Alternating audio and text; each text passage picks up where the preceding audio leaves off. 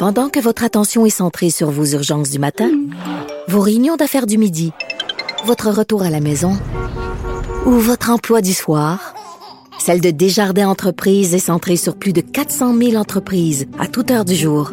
Grâce à notre connaissance des secteurs d'activité et à notre accompagnement spécialisé, nous aidons les entrepreneurs à relever chaque défi pour qu'ils puissent rester centrés sur ce qui compte, le développement de leur entreprise.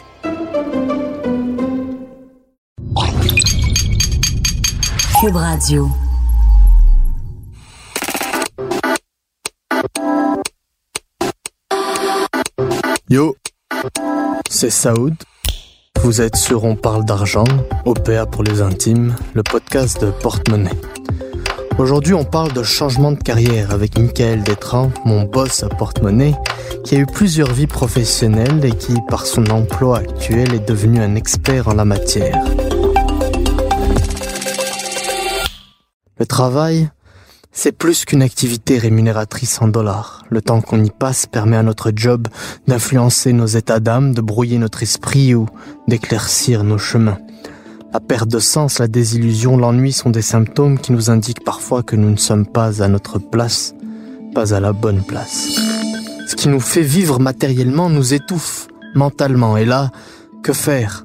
Se complaire dans une insatisfaction confortable, laisser à petit feu notre souffle et notre motivation expirer Non, eh ben, si on dit non, il faut savoir qu'il n'est pas facile de se libérer. Mais il est vrai que certaines situations sont insupportables, on ne se reconnaît plus et chaque jour de plus est une torture intangible, insondable, d'autant qu'elle rémunère. Alors, il faut un sursaut, un changement de carrière qui s'apparente finalement à un changement de vie. Pourquoi changer de carrière? Quels sont les pièges à éviter? Comment s'y prendre? On en parle avec Michael.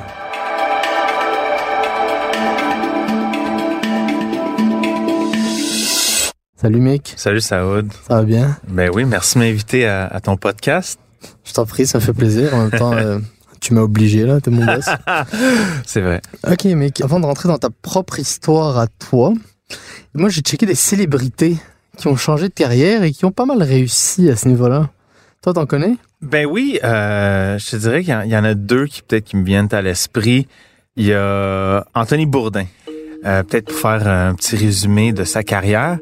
Comme on le connaît, c'est animateur de l'émission Parts Unknown et euh, je crois c'est No Reservations aussi.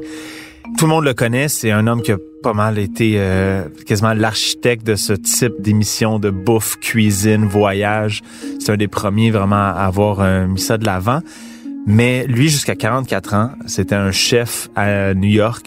Puis on va se dire, c'était pas un grand chef, c'était pas quelqu'un qui était nécessairement euh, reconnu et étoilé Michelin ou quoi que ce soit. hein. Comme il l'a déjà avoué lui-même, il était rendu là il disait euh, à faire le brunch qui selon lui était peut-être le plus basse des tâches euh, pour un chef. Donc euh, en parallèle de, de sa carrière peut-être un petit peu ordinaire, faut se le dire dans les cuisines new-yorkaises, un petit peu un petit peu folle aussi. Je pense qu'il y avait aussi des, des problèmes de consommation, puis tout ce qui vient avec cette vie de fou là. A écrit quelques romans qui avaient été bien reçus par la critique, mais bon, ça n'avait pas trop levé.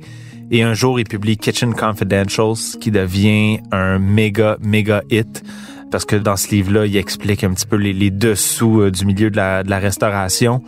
Donc, c'est un livre qui est devenu une espèce de livre culte parmi les gens du milieu, puis après ça, qui a fait son bout de chemin, puis qui est devenu, euh, comment dire, mainstream, un best-seller. Et là, s'ouvre à lui des nouvelles portes dans le milieu des médias et euh, du divertissement, de la télévision. Donc, pour moi, ça a été un exemple inspirant. Malheureusement, peut-être qu'il s'est fini là, dans, des, dans des circonstances tragiques. Mais euh, ce que j'aime de cet exemple-là, c'est que ça rappelle qu'il est jamais trop tard. On, on croit des fois que bon, rendu à la trentaine, c'est fini, on est dans notre case, puis on y reste jusqu'à la retraite.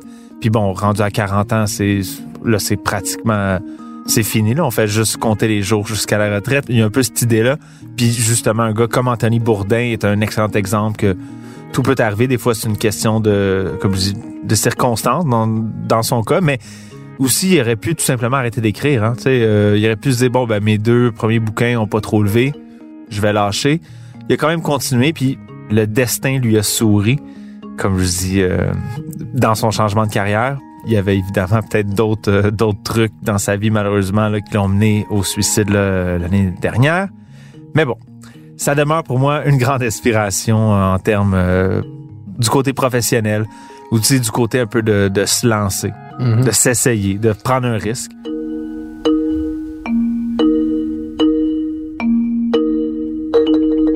Un peu dans le même ordre d'idée, mais totalement différent dans un domaine euh, totalement différent. Ray Kroc, Le fondateur de McDonald's. ou, ou on pourrait dire celui qui a amené McDonald's à, à être ce qu'on connaît aujourd'hui et non pas seulement un, un petit drive-in euh, de Californie.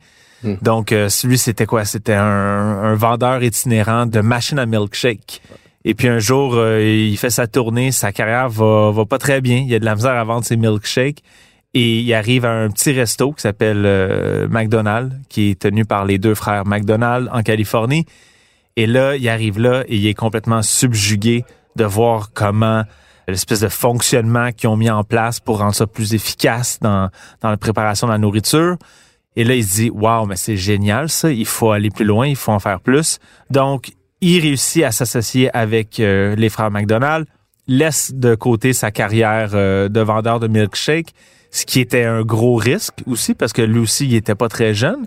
Donc, euh, d'arriver comme ça puis de faire ce changement-là, c'était risqué. D'un point de vue peut-être rationnel, il y avait peut-être aucune raison de le faire parce que c'était un peu, c'était un Ça- peu fou. Ça a bouleversé sa vie là à l'époque. Là. Ce gars-là, il avait une femme. euh, ça l'a. On le voit dans le film The Founder. Là, c'est c'est un changement exceptionnel. Puis il a tout mis dans cette nouvelle carrière. Et oui, puis c'est euh, le changement de carrière, puis pour Anthony Bourdin, comme je dis, c'est c'est le côté un peu de forcer le destin, puis de saisir les, les occasions. Euh, lui aussi, il y a ça, mais il y a aussi le, le côté sacrifice, le côté euh, de dire, OK, j'ai une carrière, c'était pas la grande richesse, euh, vendre des milkshakes, mais au moins c'était ce qu'il savait faire, puis il était déjà bien établi là-dedans.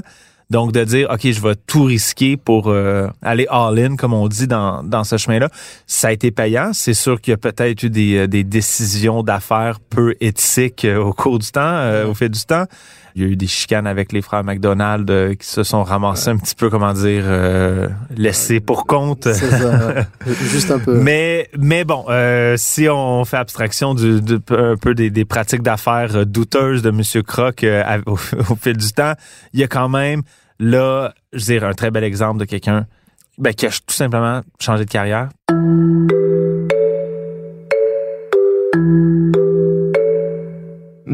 Histoire qui nous intéresse, c'est la tienne. Toi, Oui. euh, t'as changé de carrière, t'étais dans la finance, t'es passé aux médias. Comment ça s'est fait En tout fait, ça moi, j'ai- fait deux changements de carrière et euh, je vais vous expliquer peut-être un peu pourquoi je, bon, je suis, euh, disons, entre guillemets, un expert de la chose. C'est que j'en ai fait deux changements de carrière. Un qui a été, euh, bon, disons-le, un flop.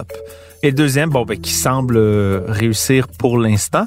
Donc, euh, si on revient à la base, moi, j'ai fait des études en finance, fini mes études, commence à travailler dans le milieu et après quelques années, je ressens un certain malaise par rapport à, mon emploi si c'était quelque chose que au début de la vingtaine dans lequel je me voyais évoluer euh, pour plus tard, ben là je réalisais que je me reconnaissais plus dans dans ma job. Fait que là euh, ben au premier changement de carrière vers la fin vingtaine, je me dis bon ben euh, j'aille ça, je m'en vais et là je quitte. Et là pendant deux ans, ben j'essaye quelques trucs. Euh, j'ai fait du recrutement, j'ai travaillé en immobilier, euh, j'ai travaillé en gestion de projet, j'ai fait de la pitch ici et là. Mais ça a été un flop. Pourquoi? Ben parce que j'étais peut-être pas prêt, puis j'ai peut-être pas fait le travail nécessaire pour euh, distinguer les, bonnes motivations. Tu sais, j'avais pas encore trouvé c'était quoi ce que je voulais vraiment faire. Donc des fois, c'est beau de dire euh, il faut se lancer, mais il faut aussi savoir vers où on se lance. Donc ça, c'est peut-être ce qui expliquait mon échec de mon premier changement de carrière. Donc après deux ans à aller d'une place à l'autre puis pas trouver plus de satisfaction que j'avais auparavant, ben, je suis retourné en finance. Puis je me dit, bon, ben, tant qu'elle était satisfait, euh, j'allais re- retourner faire le salaire euh, que j'avais à l'époque, qui était donc plus avantageux que dans mes tentatives de nouvelle carrière. Et puis finalement, il y a trois ans de cela, j'avais fait un ménage nécessaire dans ma vie. J'avais, disons, commencé à... J'avais fait le travail de me dire, OK, je sais ce que je veux faire. J'étais comme, je veux travailler dans les médias. Et là, j'ai dit, bon, ben, comment faire? J'ai 33 ans à l'époque.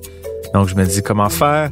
Puis, bon, ben, j'ai cogné aux portes. Et puis, le destin m'a souri. Et j'ai eu un poste au Journal de Montréal.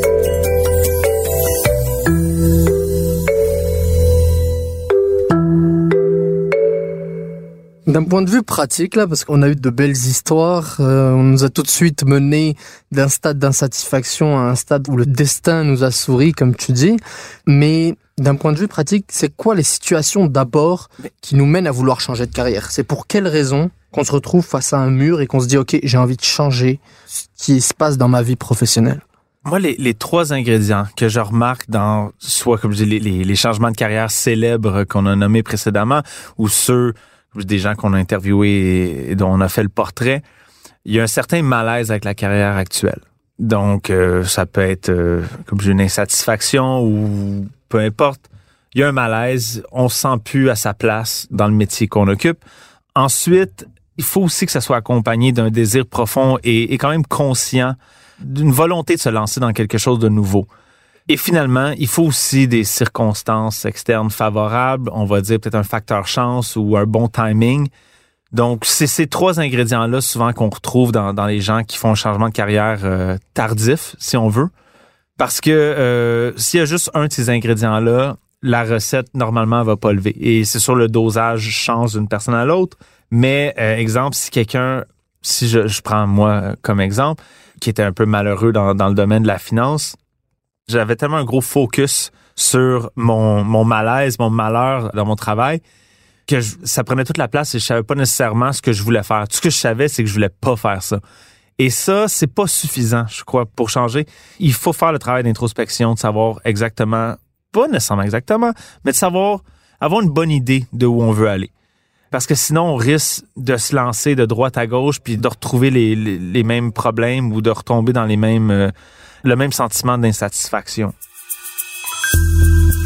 Souvent, les changements de carrière après un certain âge, ça demande de passer d'avoir une certaine seniorité dans son domaine, dans son emploi, à redevenir un, une recrue. Ce qui peut euh, demander une grosse dose d'humilité. Comme je dis, moi, quand j'ai commencé au, journal, ben, j'avais jamais vraiment écrit d'article de ma vie. J'avais toujours un amour pour l'écriture et tout ça, pour la communication mais euh, j'avais jamais fait ça professionnellement. Donc, euh, d'être quelqu'un qui, dans mon domaine, avait pas besoin nécessairement d'explication, euh, puis c'était moi-même qui avait le rôle d'expliquer aux autres, tout d'un coup d'être dans le rôle de ben, de la personne qui du novice, du novice, le jeune padawan. Et, oui, le jeune padawan, c'est ça. Ben, ça demande l'humilité, puis ça peut être très frustrant aussi par moment. Donc, je trouve c'est aussi un, un, bon rappel que le justement le, le changement de carrière, c'est pas un remède miracle il y a des mauvaises journées encore. Il y a des, il y a des fois que c'est dur au travail, même si on fait un job qu'on aime. Mais c'est ça. Ça demande une certaine dose de sacrifice. Parmi toutes les histoires qu'on a vues, il y en a une, euh, c'est une femme peut-être fin vingtaine, elle travaillait en publicité et elle a dit ça, j'ai tout fait, j'étais plus capable. Elle faisait du six chiffres par année. Et là, elle se dit, bon, ben, j'ai besoin de vivre, je respire plus. Elle commence à se mettre au yoga, la méditation, commence à, à prendre, disons, des moyens pour gérer ce malaise professionnel-là. Et à travers ces moyens-là, et là, elle s'est découvert une passion pour les, produits de santé euh, naturels, bio, organiques. Et puis, elle dit, bon, ben, je m'en vais faire un DEP en horticulture et je vais commencer à fabriquer mes propres produits commercialiser mes propres produits de soins hygiéniques euh, bio, organiques. Donc, il y a une notion, comme je dis, de, de sacrifice qui est quand même importante dans tout ça. Quand on rentre euh, dans cette période où on a décidé de changer de carrière, où on sait à peu près où on veut aller, est-ce qu'on a quelques conseils pratiques euh, qui peuvent nous dire comment nous y prendre dans ces moments-là? Ben, je dirais, il y a, pour les gens peut-être qui, évoluent dans des peut-être des fois des très grandes entreprises ou des même dans des petites entreprises, il peut y des fois y avoir façon de demander peut-être pas un, comme dans une grande entreprise, on peut demander peut-être un transfert vers un poste qui pourrait peut-être être plus en, en, lien avec ce qu'on recherche. Dans une petite entreprise, on peut peut-être demander à son patron de nous donner des responsabilités qui peut-être sont encore une fois plus en lien avec ce qu'on veut faire. Donc ça, c'est peut-être une façon pratique de commencer le virage pour pas que ça soit trop brusque. Puis là, de voir, OK, est-ce qu'il y a des façons de le faire à l'interne? Parce que c'est possible aussi de, de le faire à l'interne. Pas obligé d'aller loin pour trouver la bonne place. Là. Pas toujours. Puis, je veux dire, ça demande aussi une certaine dose euh, d'initiative. Pour les gens qui sont employés, salariés, euh, j'appellerais ça de, de l'intrapreneuriat. Ouais. je sais pas ouais. si c'est un, un mot existe. qui existe. Ouais. Mais il faut saisir les opportunités, puis aussi ne, ne, pas avoir peur de les demander. Puis au pire, si euh, les portes sont complètement fermées à l'interne, Bon, ben là, on peut commencer à, à chercher euh, à l'externe. Donc conseil numéro un, commencer à checker autour de soi, dans son entreprise, si on peut pas déjà accéder à quelque chose qui nous fait plus plaisir. Conseil numéro 2. Conseil numéro 2, ben, il y a un travail sur soi. Comme je dis, c'est sûr que si on traverse une période difficile au niveau psychologique, euh, familial, relationnel, quoi que ce soit de, du genre, c'est peut-être pas le, moment idéal pour faire ça. Je crois que c'est important d'avoir une certaine stabilité autour parce qu'un changement de carrière, c'est un, comment dire, c'est un, un shift de plaque tectonique un peu dans, sa propre vie. Donc, s'il y a d'autres choses qui sont instables, c'est peut-être pas le moment, le meilleur moment pour faire le move un coup qu'on s'est assuré que tout est relativement stable, qu'on est quand même bien en contrôle de, de sa vie, ben là, on y va euh, pour la carrière. Si je résume, il faut qu'il y ait comme un, climat de stabilité autour de la vie professionnelle pour pouvoir opérer le changement de la manière la plus efficace. Oui et non, OK? Parce que justement, il faut faire aussi attention à ça. Moi, ce qui m'a retenu pendant longtemps, c'était j'attendais le moment parfait. Puis comme je dis, moi, ça a été ça mon erreur pendant longtemps. Je voulais tellement que les circonstances soient favorables, soient parfaites, que je me lançais jamais. Okay. Puis l'erreur de ça, c'est que justement, à force d'attendre à me dire le moment parfait, le moment parfait, ben la première fois, je me suis lancé au moment le plus imparfait. Parce que donc donc il faut trouver une espèce d'équilibre entre la, la, préparation et aussi de pas euh, procrastiner.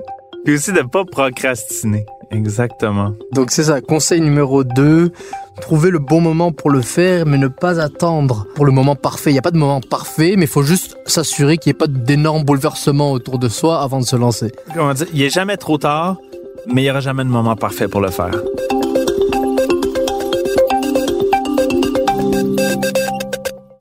Merci Michael. Merci Saoud. Merci à Bastien Gagnon La France à la réalisation et à Philippe Seguin au montage. C'était On parle d'argent, une production Cube Radio. À la prochaine.